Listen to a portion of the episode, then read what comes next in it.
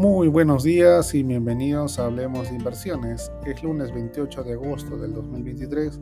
Soy Edgar Flores y estas son las noticias que marcan el día.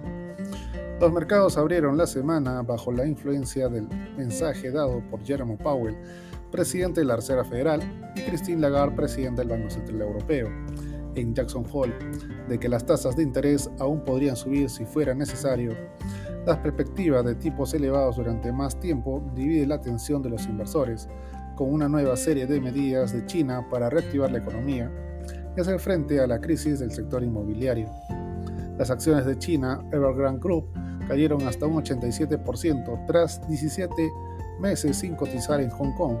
La empresa registró nuevas pérdidas en el primer semestre del año y aplazó la votación sobre su plan de reestructuración de la deuda apenas unas horas antes de que tuviera lugar, amplificando la incertidumbre sobre el promotor inmobiliario que se encuentra en el centro de la crisis inmobiliaria china. 3M ha acordado pagar más de 5.500 millones de dólares para resolver más de 300.000 demandas por la venta de tapones para los oídos defectuosos al ejército estadounidense, según Bloomberg. El acuerdo evita una pérdida potencialmente mayor estimada por algunos analistas en 10 mil millones de dólares, en un litigio que se ha prolongado durante casi 10 años.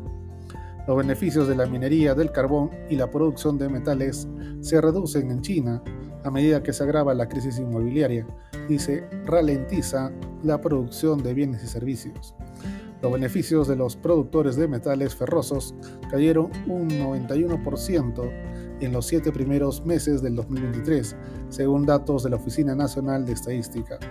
Los productores de metales comunes vieron caer sus ganancias un 37% y los mineros del carbón un 26%. De esta forma, los futuros del SP500 operan a esta hora de la mañana más 0,52% arriba.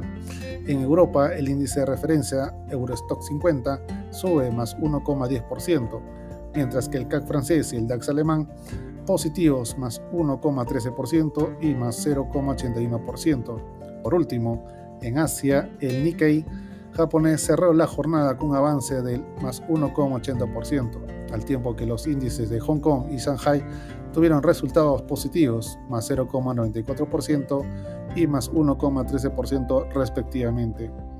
El mercado local peruano cerró con rendimientos negativos, menos 0,19%, arrastrado principalmente por el retroceso del sector financiero. Una SEM Corp anunció la compra de Martín Marietta Sauer California Cement, empresa cementera con operaciones en Estados Unidos, por 317 millones de dólares. La adquisición duplicará la capacidad de producción de cemento y clinker de la compañía en Estados Unidos. Es todo por hoy, soy Edgar Flores y gracias por escucharme.